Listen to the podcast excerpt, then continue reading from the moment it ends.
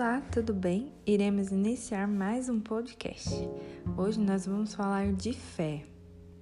Viver pela fé é uma frase bem comum, porém muito difícil de exercitar.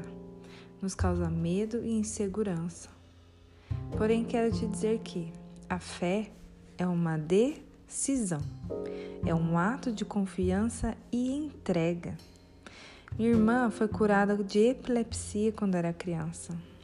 A fé do meu pai e confiança em Deus a curou. Ele falou assim para minha mãe: joga todos os remédios dela fora. E aí minha mãe ficou com medo, guardou, porque os remédios eram muito caros. Ela guardou. Porém, o meu pai teve a certeza que ela ia ser curada. E realmente ela foi curada. A fé dele a curou.